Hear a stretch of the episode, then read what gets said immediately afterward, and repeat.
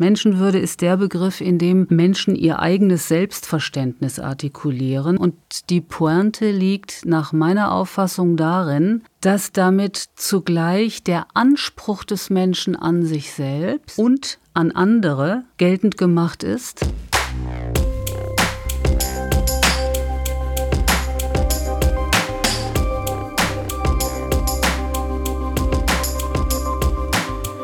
Menschenwürde, Menschenleben. Ein Podcast über die Einordnung von Grundrechten in Zeiten der Krise. Herzlich willkommen zum Podcast Menschenwürde, Menschenleben. In dieser Reihe sprechen wir mit Expertinnen und Experten über das Thema Menschenwürde und über die Einordnung von Grundrechten in Zeiten der Krise. In der ersten Jahreshälfte, während der Corona-Krise, gab es bereits einige Diskussionen über die Menschenwürde und die Einschränkung von Grundrechten. Wir möchten das zum Anlass nehmen, einige vertiefende Gespräche über das menschliche Leben und die menschliche Würde zu führen.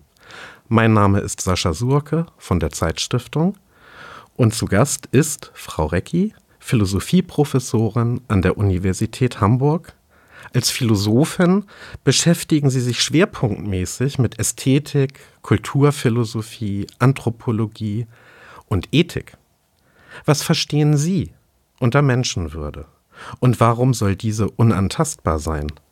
Und was ist daran eigentlich unantastbar? Vielen Dank für die freundliche Einladung und das Willkommen.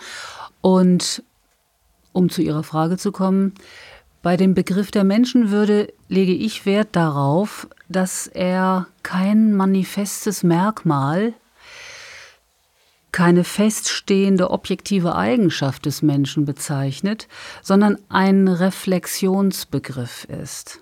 Menschenwürde ist der Begriff, in dem Menschen ihr eigenes Selbstverständnis artikulieren und die Pointe liegt nach meiner Auffassung darin, dass damit zugleich der Anspruch des Menschen an sich selbst und an andere geltend gemacht ist. Das heißt, sein Anspruch, wie er sich idealerweise als vernünftiges Wesen, als menschliche Person aufzuführen gedenkt und wie er von anderen behandelt werden will, wobei in der Dimension des Selbstanspruchs immer auch schon die Bereitschaft impliziert ist, andere von meinesgleichen genauso zu behandeln, wie ich selbst behandelt werden will.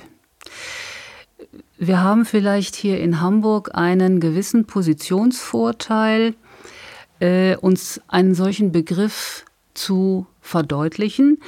Und zwar indem wir an eine grundlegende Unterscheidung anknüpfen, die der Hamburger Philosoph von 1919 bis 1933, Ernst Kassierer, äh, geltend gemacht hat, indem er in einer großen wissenschaftstheoretischen Studie über Begriff und Begriffsbildung die Unterscheidung eingeführt hat zwischen Substanzbegriff und Funktionsbegriff.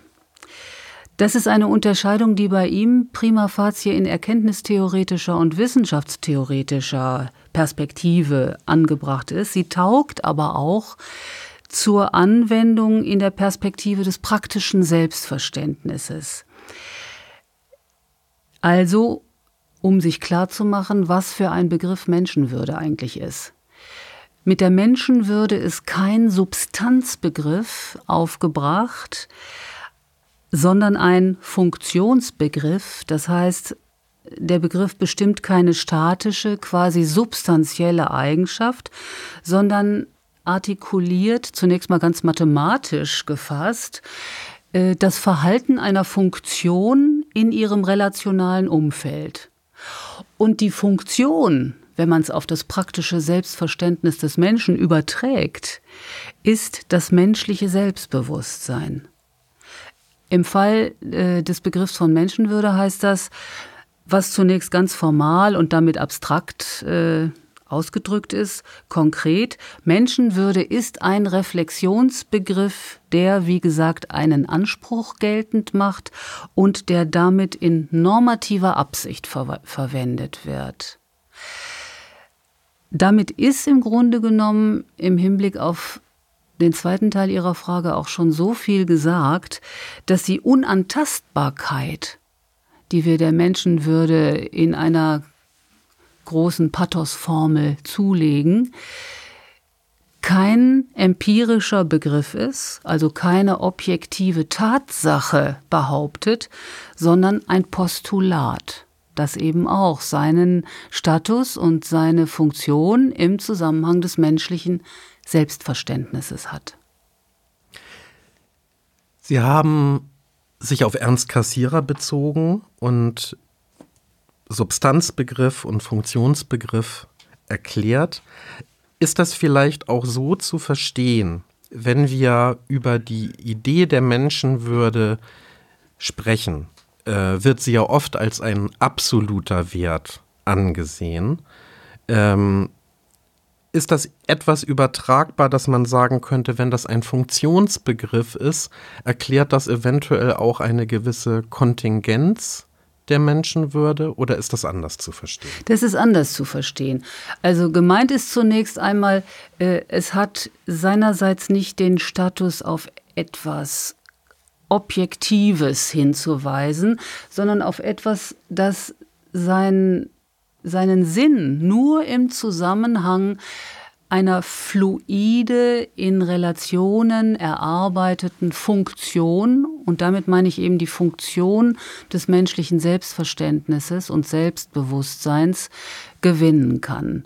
Dass aber innerhalb dieses Selbstverständnisses diese Funktion nicht zur Disposition gestellt wird, steht auf einem anderen Blatt. Also da muss man sich jetzt nicht durch den Ausdruck Funktionsbegriff festgelegt sehen, auf ein äh, relativistisches Verständnis, sondern es ist lediglich die Pointe eines äh, aus der Reflexion gewonnenen Verständnisses, die damit gemacht werden kann.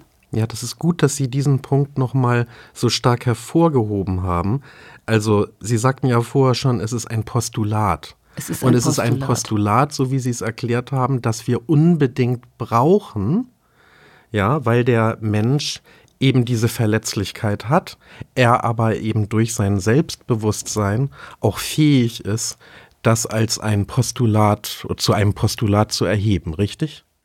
Ja, richtig und nicht ganz vollständig, weil man natürlich der Vollständigkeit halber explizieren muss, dass auf der anderen Seite der Verletzlichkeit und Bedürftigkeit menschlicher Personen äh, die Tendenz des Menschen in seiner Rolle als Mitmensch äh, besteht, sich über die Ansprüche anderer von seinesgleichen, über Rechte anderer, über Verletzlichkeit und Bedürftigkeit der anderen dann hinwegzusetzen, wenn ihm sein eigenes egoistisches Interesse näher liegt.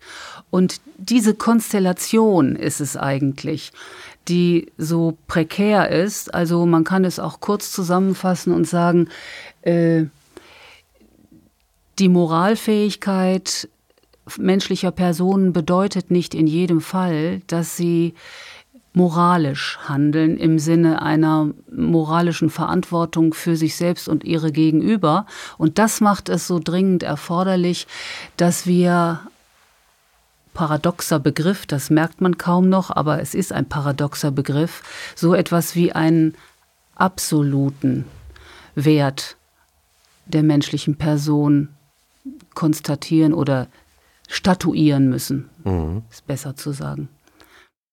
Jetzt sind Sie auch sehr stark auf äh, Kassierer ja schon eingegangen. Was mich jetzt natürlich interessieren würde, die äh, äh, Geschichte der, der Menschenrechte und der Menschenwürde beginnt ja nicht im 20. Jahrhundert. Nein. Das geht ja viel weiter zurück. Nichtsdestotrotz, das Individuum, also der, der Mensch an sich in der Philosophiegeschichte, kommt ja in der Hinsicht ja erst später zum Tragen. Also das fängt ja nicht bei den Vorsokratikern gleich an.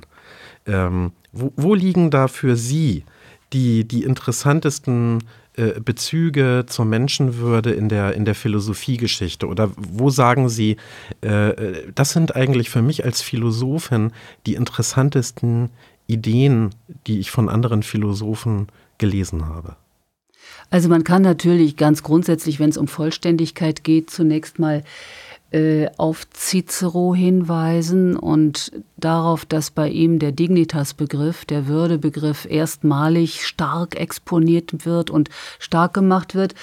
Aber wenn Sie mich nach meinen persönlichen Referenzen fragen, dann muss ich sagen, höchst beeindruckend und in der Argumentation ungemein raffiniert und anschlussfähig, finde ich, äh, im Zeitalter der Renaissance, also im Quattrocento, Pico della Mirandola, der eine kleine, eine kleine Schrift, ein Traktat geschrieben hat äh, über die Würde des Menschen und der dort eine mit den theologischen Problemen des Menschenbildes, des Menschenbegriffs seiner Zeit, sagen wir mal, flexibel umgehende Fassung des Würdebegriffs gegeben hat, indem er die Schöpfungsgeschichte, die Genesis umerzählt und deutlich macht, dass der Schöpfer, als er sein Werk vollbracht hatte, an einer qualifizierten Rückmeldung interessiert war. Er hatte das Bedürfnis nach einem Wesen, das imstande wäre, aus voller Kompetenz die Größe dieses Schöpfungswerks anzuerkennen und zu beurteilen. Und damit einher muss die, also das wird dargestellt als eine geradezu logische Konsequenz, muss es gehen, dass er Adam, den er in seinem kleinen Traktat ausdrücklich anspricht, in die Mitte der Welt setzt, äh, damit dieser sich umblicken kann und sein Urteil fällen kann. Das hat die Pointe äh, in dem kleinen, im kleinen Text, von dem ich da jetzt spreche, dass da die Mängelwesentheorie, die Theorie von der Natura Noverza, die für den Menschen schlecht gesorgt hat, indem sie ihn nicht mit starken Organen der Selbstbehauptung ausgestattet hat, gewissermaßen invertiert wird. Äh, für den Menschen war nach Pico della Mirandolas äh, Rede, die er dem Gott in den Mund legt, kein Platz mehr in der Schöpfung. Und genau deswegen setzt er den Menschen in die Mitte und gibt ihm auf diese Weise gerade aus dem Mangel heraus einen privilegierten Platz, mit dem es verbunden ist, dass der Mensch, wie gesagt, sich umsehen und sich sein eigenes Urteil bilden kann. Und das bedeutet eben nicht nur, er ist imstande, die Größe des Schöpfungswerks zu beurteilen, sondern er ist uno actu damit auch imstande, sich im Vergleich mit allem, was er da sieht, selbst zu bestimmen. Und das ist die Würde des Menschen, die also, Sie sehen das, wenn ich schon diese Geschichte nur äh, eng zusammenfasse, ungemein witzig mit einem theologischen Problem umgeht. Darf man wirklich annehmen, dass der Mensch von Gott frei geschaffen wurde. Dafür gibt Pico eine Begründung, wieso es geradezu bei Bedarf an einem kompetenten Urteil notwendig war, den Menschen als frei zu schaffen. Und diese Freiheit hat dann eben nicht nur im freien Urteil, sondern auch in äh, der Freiheit, etwas aus sich selber zu machen, nach bester Einsicht, ihr Komplement und beides zusammen macht die Würde des Menschen aus. Das finde ich sehr wichtig. Und übertroffen wird das in meinen Referenzen in die Philosophiegeschichte dann nur noch von dem Beitrag, den wir Immanuel Kant zu verdanken haben. Lassen Sie uns, bevor wir über Kant reden, noch einen Moment bei Pico verweilen, weil Sie das ja so eindringlich dargestellt haben. In politischen Diskursen würde man das heute wahrscheinlich Empowerment nennen. Ja, das könnte man es, so nennen. Es ja. ist eigentlich eine äh, so etwas wie eine Selbstermächtigung. Das klingt im deutschen Sprachgebrauch immer ein bisschen schwierig, deswegen sagen wir lieber Empowerment. Aber äh, ergibt eigentlich den Menschen dadurch, dass er ihnen diese Würde zuschreibt, eben auch äh, so etwas wie eine äh, Selbstbehauptung, auch gegenüber ähm, nicht nur der Kirche, sondern äh, es, es ist, man könnte ja sagen, es ist so eine Art von auch Individualisierung. Kann man das sagen? Ich glaube, das kann man sagen, ja, weil äh, mit dem, äh, mit dem äh, Generaltitel Mensch in der Anrede ja äh, der Adam gemeint ist, also ein Individuum, das repräsentativ und exemplarisch steht. Und es ist zugleich eine generelle Aussage über den Status des Menschen in der Schöpfung. Wie es die Implikation enthält, äh, dass das natürlich ein Anspruch ist, der fortan an jeden einzelnen Menschen ergeht. Und es ist ein Akt des Friedensschlusses äh, in der unendlich langen und variantenreichen Geschichte der Theologie des Mittelalters und der Neuzeit, wo es seit Augustinus immer wieder ins Gespräch gebracht wurde, ob wir eigentlich, indem wir uns einen freien Willen anmaßen, frevelhaft sind, weil wir ja Geschöpfe Gottes wären, oder ob es nicht eine Möglichkeit gibt, den Gott so zu denken, dass er einen guten Grund hatte, den Menschen als frei zu schaffen.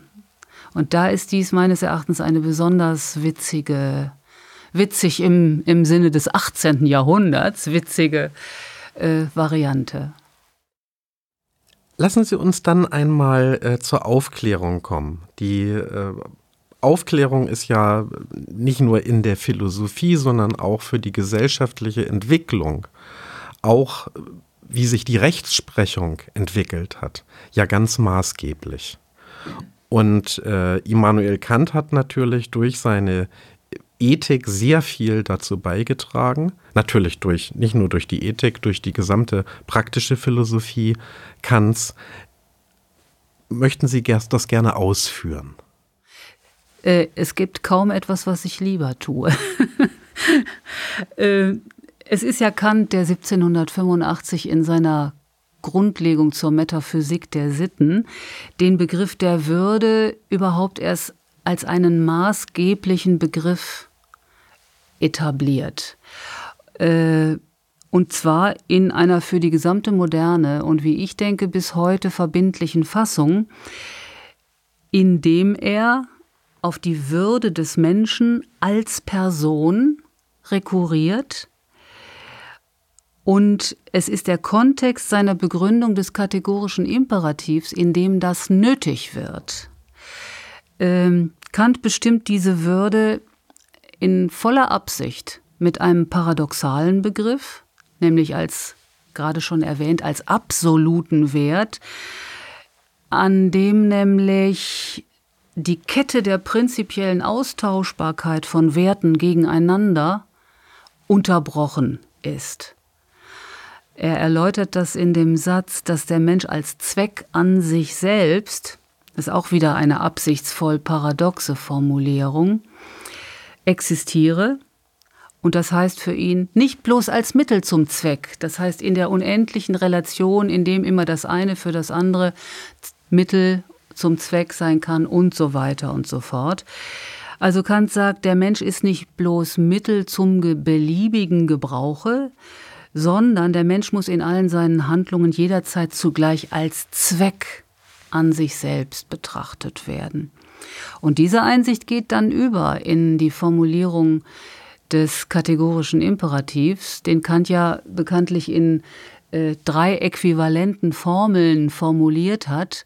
Die zweite Formel lautet dann, handle so, dass du die Menschheit sowohl in deiner Person wie auch in der Person eines jeden anderen niemals bloß als Mittel, sondern immer auch als Zweck gebrauchest.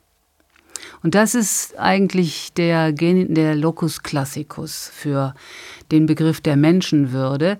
Denn mit diesem Selbstzweckcharakter, von dem man auch einfach äh, mit Ernst Tugendhat sagen kann, äh, der Sache nach ist das das Instrumentalisierungsverbot. Der Mensch darf nicht instrumentalisiert werden. Äh, mit diesem Selbstzweckcharakter ist die Würde des Menschen als absoluter Wert identisch. Und dadurch ist der Mensch gegenüber allem, was sonst irgendwie in die Handlungskette eingespeist werden kann und damit natürlich auch in die Kette der Kalkulationen über mit Mitteln zu erreichende Zwecke, äh, mit einem, äh, ja, mit einem Instrumentalisierungsverbot belegt. Das scheint mir ungemein wichtig zu sein. Äh, und wie immer in philosophischen Zusammenhängen muss man dazu gleich sagen, wichtig ist ja nicht die Behauptung, sondern letztlich ist die Begründung für diese Behauptung wichtig. Und da ist es meines Erachtens eben auch äh, von verbindlichem Wert, wie Kant diese Würdezuschreibung an den Menschen begründet. Man kann eine Weile in seinem Text den Eindruck haben, es ist schlechthin die Ausstattung mit Freiheit. Mit Freiheit in jedem Sinne. Der Mensch kann aufgrund seines freien Willens sich beliebige Zwecke setzen. Das ist ja ein äh, weiter liberaler Begriff von Freiheit, den Kant immer mitgeführt hat. Aber in diesem Begriff von Freiheit liegt für ihn noch nicht die äh, Begründung, noch nicht das Argument für die menschliche Würde, sondern für die menschliche Würde ist es einschlägig, dass der Mensch aufgrund seiner Freiheit sich sein eigenes Gesetz geben kann und auf diese Weise aus Freiheit moralfähig ist.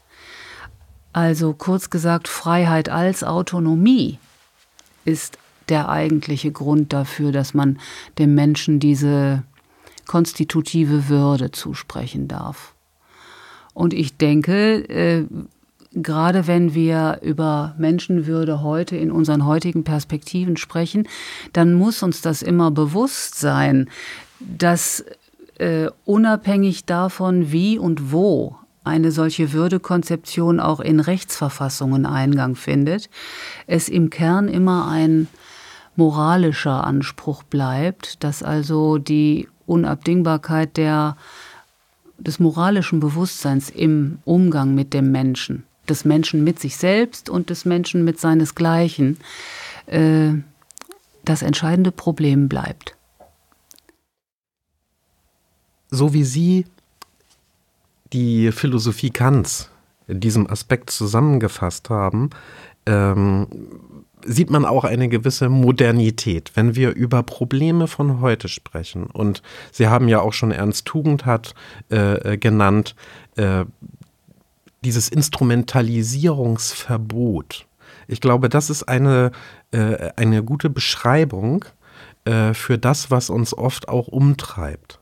Wenn wir sehen, Sie erwähnten, äh, wie wird so etwas in Recht überführt? Natürlich ist da ein moralischer Anspruch und es sind oft natürlich die Lehren, bittere Lehren aus der Geschichte, Kriege, Verbrechen, Völkermord, der Zweite Weltkrieg, dann unser Grundgesetz.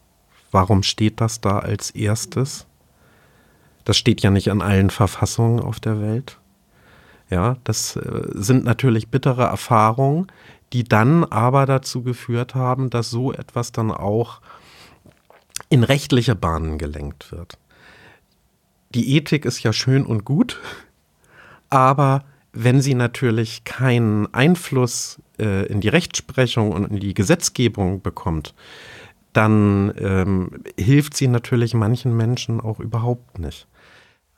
Das ist eine, eine ursprüngliche Intuition, die auch bei Kant äh, in seiner Ethik äh, wirksam ist und durchgeschlagen hat. Also ich gebrauche den Ausdruck Ethik jetzt generalisierend sowohl für Individualethik, also Moralphilosophie, wie auch für Rechtsethik.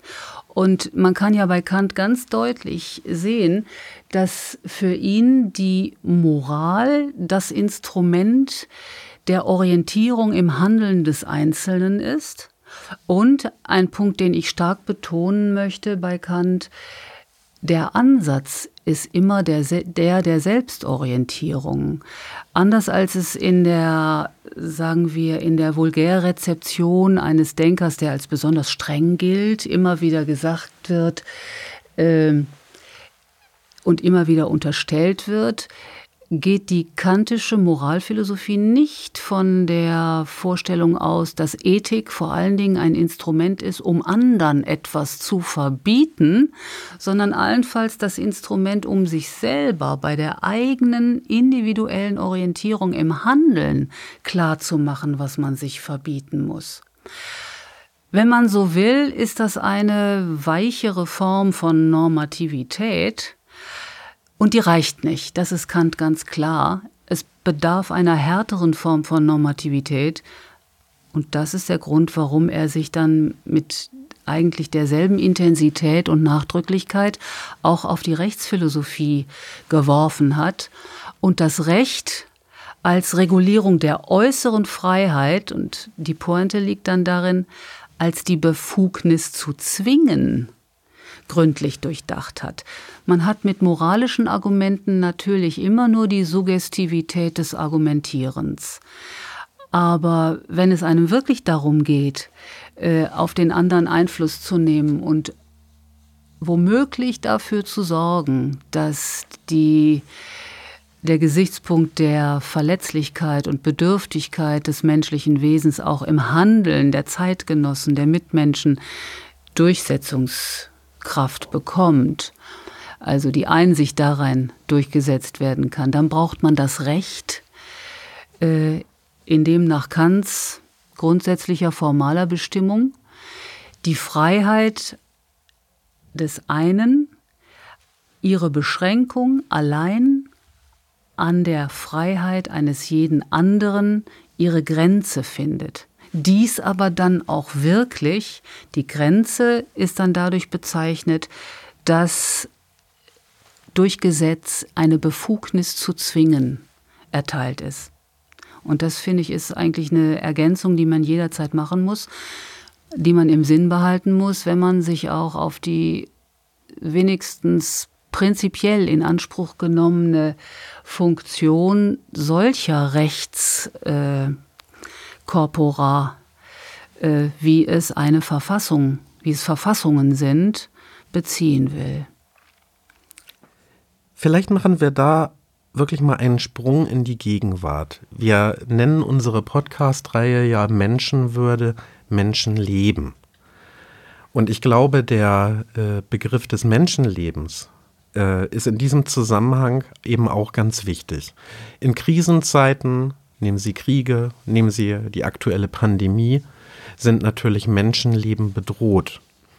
Und es gab vor einigen Monaten ähm, eine Diskussion, nachdem Bundestagspräsident Wolfgang Schäuble in einem Interview mit dem Tagesspiegel gesagt hat, ich zitiere, aber wenn ich höre, alles andere habe vor dem Schutz vor Leben zurückzutreten, dann muss ich sagen, das ist in dieser Absolutheit nicht richtig. Grundrechte beschränken sich gegenseitig. Wenn es überhaupt einen absoluten Wert in unserem Grundgesetz gibt, dann ist das die Würde des Menschen. Die ist unantastbar, aber sie schließt nicht aus, dass wir sterben müssen. Zitat Ende. Die Aussage fand dann in den folgenden Wochen ein breites Echo in den Medien. Zustimmung kam etwa von Mitgliedern des Deutschen Ethikrates, welche die Worte Schäubles als wichtigen Denkanstoß, gar staatstragend bewerteten und sich ebenfalls dafür aussprachen, Lebenslänge nicht grundsätzlich über Lebensqualität zu stellen. Andere hingegen kritisierten die Äußerung insbesondere unter Bezugnahme auf eine weitere von Schäuble im selben Interview getätigte Aussage, ich zitiere nochmal, Jüngere haben eigentlich ein viel größeres Risiko als ich. Mein natürliches Lebensende ist nämlich ein bisschen näher. Zitat Ende. Die Unterstellung, Schäuble wägt den Wert verschiedener Leben gegeneinander ab. Dies allerdings erlaubt das Grundgesetz nicht.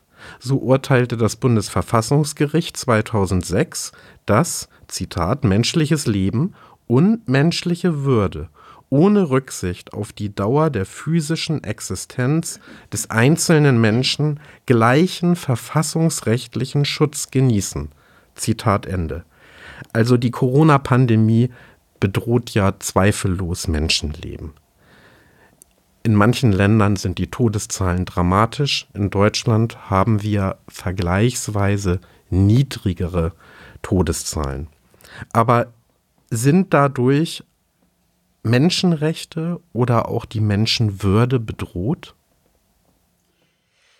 Lassen Sie mich zunächst noch mal etwas sagen zu dem Interview, das äh, der Bundestagspräsident da gegeben hat und die Reaktion darauf, die Sie noch mal in Erinnerung gerufen haben. Ähm, für mich ist das ja ein ziemlich typischer Fall äh, für den die, sagen wir mal, die unkorresponsive und darin unzureichende Interviewtechnik, die wir in unseren Printmedien häufig besichtigen dürfen. Das wäre ja doch in der Knappheit der Äußerungen, durch die allein schon das Potenzial für Missverständnisse besteht, ein Fall für ein dringender Fall für Rückfrage gewesen. Oder für den Fall, dass es sich gar nicht um ein Präsenzinterview gehandelt hat, sondern um zugeschickte Fragen, die dann schriftlich beantwortet wurden, äh, um Zurückgabe der Frage beziehungsweise um Verzicht darauf, die vielleicht etwas längere Antwort zusammenzukürzen auf Kernthesen. Also ich bin damit sehr unzufrieden, äh, dass auf diese Weise der Boden geschaffen wurde, äh, in diese sehr knappen und erläuterungsbedürftigen Sätze des Bundestagspräsidenten etwas hineinzulesen, was jedenfalls nicht gesagt worden ist. Ich bin der Meinung, man ist da als Leser zu einer äh, Hermeneutik des Wohlwollens angehalten. Und das muss zunächst mal darin bestehen, dass man ihm nicht mehr unterstellt, als er gesagt hat. Und was hat er gesagt? Also er hat an die Menschenwürde, die Würde des Menschen erinnert und daran, dass das nicht mit dem bloßen Leben identisch ist, dass die Würde nicht im bloßen Leben aufgeht. Meines Erachtens hat er da, dabei nicht notwendig Menschenwürde und das menschliche Leben gegeneinander ausgespielt. Ich denke ja, dass der Bundestagspräsident auch weiß, dass der zweite Artikel des Grundgesetzes dann das Recht auf Leben und Unversehrtheit jedes Menschen thematisiert und kann mir von daher nicht vorstellen, dass diese knappen, wenn auch enigmatischen äh, Satzzusammenstellungen so gemeint sein sollen, Leben gegen Würde aufzurechnen. Was allerdings meines Erachtens damit in Erinnerung gerufen ist, ist, dass bei Sterblichkeit aller Menschen, das heißt also bei der Unmöglichkeit, so etwas wie ein Recht auf ewiges Leben oder überhaupt auf Leben zu beanspruchen, weil es kontingenterweise begrenzt ist, der Gedanke, der bleiben muss, dass die Würde, wenn sie ein absoluter Wert sein soll, auch über das menschliche Leben hinaus geht. Da könnte meines Erachtens eine Pointe sein. Wir erinnern uns vielleicht alle an äh, die Fotos und äh, Berichtsstrecken aus Ländern, die mit ihrem Gesundheitssystem nicht so gut ausgestattet waren wie oder sind wie unseres. Wir erinnern uns an das Aufhe Ausheben von Massengräbern äh, auf Ellis Island. Wir erinnern uns an die in äh, irgendwelche Tüten gehüllten Kadaver in den Straßen von Ecuador. Und das ist ein Umgang mit menschlichen Körpern nach ihrem Lebensende, der meines Erachtens mit der Würde der menschlichen Person nicht vereinbar ist, weil diese Würde auch über das Leben hinausgeht. Wir sind uns eigentlich alle darüber im Klaren, dass wir auch Toten äh, noch eine Achtung schuldig sind. Also was meines Erachtens in der Äußerung von Wolfgang Schäuble enthalten ist, ist ein Hinweis darauf, dass nicht alle Energie, nicht aller Einsatz absolut und alternativlos bloß auf lebensrettende Maßnahmen äh, geworfen werden darf, wenn man an der Würde des Menschen ausgerichtet ist. Was jetzt die Frage angeht, so verstehe ich Ihre Frage. Äh, ob überhaupt die Bedrohung von Menschenleben durch die Corona-Pandemie etwas mit Menschenwürde und Menschenrechten zu tun hat, da möchte ich sagen, ich glaube, das kommt darauf an, wie mit dieser Pandemie umgegangen wird, mit denjenigen, die auf verschiedenen Ebenen Verantwortung, sei es für sich selbst, sei es als Regierungen eines Landes, mit dem Leben der ihnen anvertrauten Bürger betreiben. Also es ist meines Erachtens nicht von der Hand zu weisen, dass Regierungen, die mit dieser Pandemie leichtfertig, äh, verharmlosend umgehen und es gerade auf diese Weise dann versäumen, das zu tun, was zum Schutz von Gesundheit und Leben der Bürger getan werden könnte, damit nicht nur unter Umständen Schuld am Tod vieler Menschen auf sich laden, sondern auch gegen die Menschenwürde verstoßen, weil sie eben das nicht tun, was jeder Mensch für sich beanspruchen kann, der Menschenwürde hat.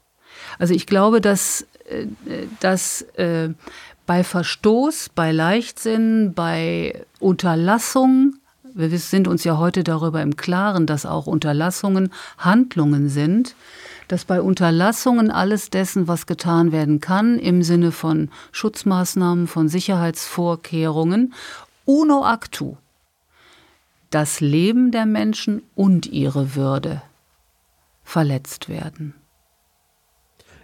Genau darauf zielte meine Frage ab. Es ist natürlich situativ auch gemeint. Äh, wenn Sie sehen, wir haben im Grunde genommen ja für alles Regeln und Gesetze. Ein Arzt weiß, was er tun muss, wenn es mehr Patienten gibt, als behandelt werden können. Also wir kennen das aus der Diskussion, wenn es nicht genug äh, Beatmungsgeräte gibt, dann gibt es eine Empfehlung äh, von diversen Stellen. Auch der Deutsche Ethikrat hatte ja bereits im März auch eine Ad-hoc-Empfehlung gegeben, wie sich medizinisches Personal dann zu verhalten hätte. Zum Glück ist das in Deutschland ähm, nicht so weit gekommen, weil die medizinische Versorgung bei uns ausreichend war.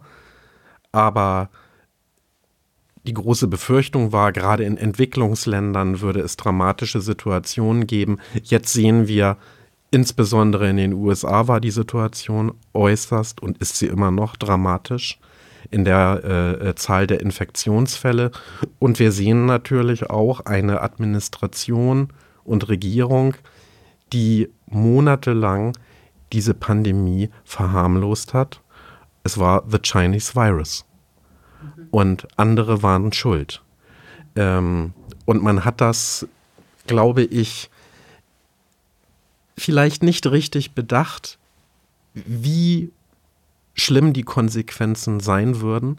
Man hat sicherlich nicht mit so vielen Todeszahlen gerechnet in den USA, auch an anderen Orten. Man kann sagen, die Regierungen, die vorsichtig agiert haben und diese Gefahr ernst genommen haben, sind vergleichsweise besser durch die Krise gekommen als Länder, die das nicht getan haben.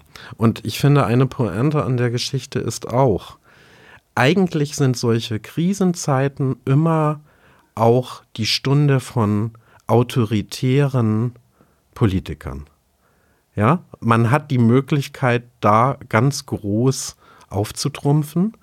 Und wir sehen eigentlich, dass die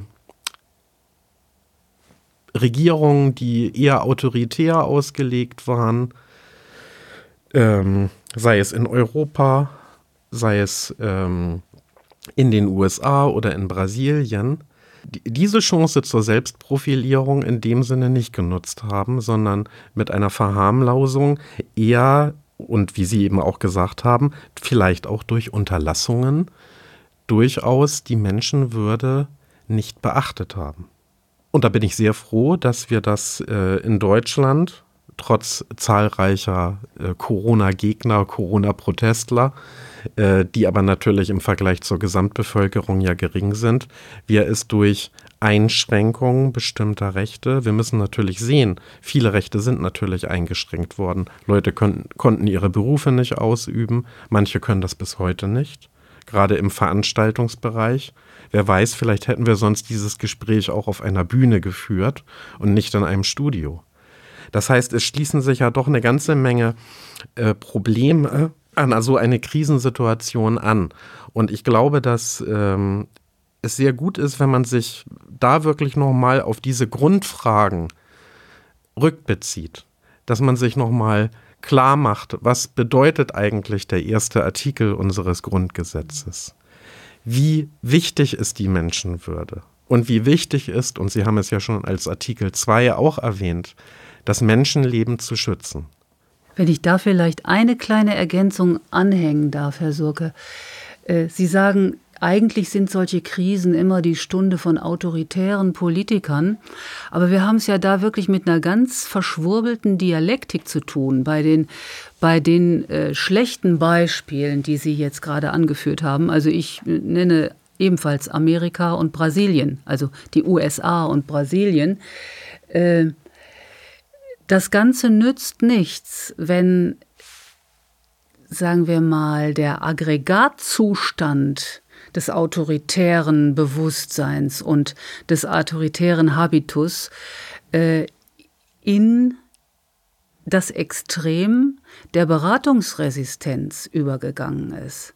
Und ich meine eigentlich, dass wir in diesem Kontrast etwa zwischen den USA und Brasilien und, sagen wir mal, einigen europäischen Ländern, zu denen ich auch unseres zählen würde, eine wirklich, einen wirklich wichtigen, eine wichtige Einsicht gewinnen können in den Vorrang von Demokratien gegenüber dem extrem autoritär auftretenden politischen Regierungsstil.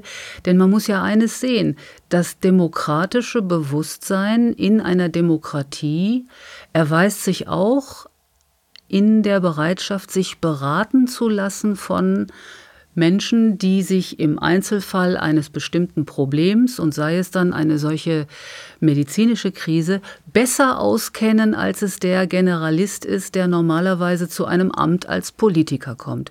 Und da sehe ich zum Beispiel eine wichtige Pointe, also dass zum Beispiel bei uns in der Bundesrepublik äh, die Beratung durch Epidemiologen und andere einschlägig befasste medizinische Disziplinen von Anfang an so ernst genommen wurde, ist nicht nur schlechthin ein Ausweis für den aufgeklärten Status unseres modernen Bewusstseins, sondern auch meines Erachtens für die Belastbarkeit und Ernsthaftigkeit unserer Demokratie, weil, wie gesagt, in dieser Beratungsbereitschaft eben auch schon zum Ausdruck kommt, dass man nicht alles autokratisch alleine erfinden und entscheiden will. Und da liegt meines Erachtens schon auch eine wichtige Lehre aus dieser Pandemiekrise.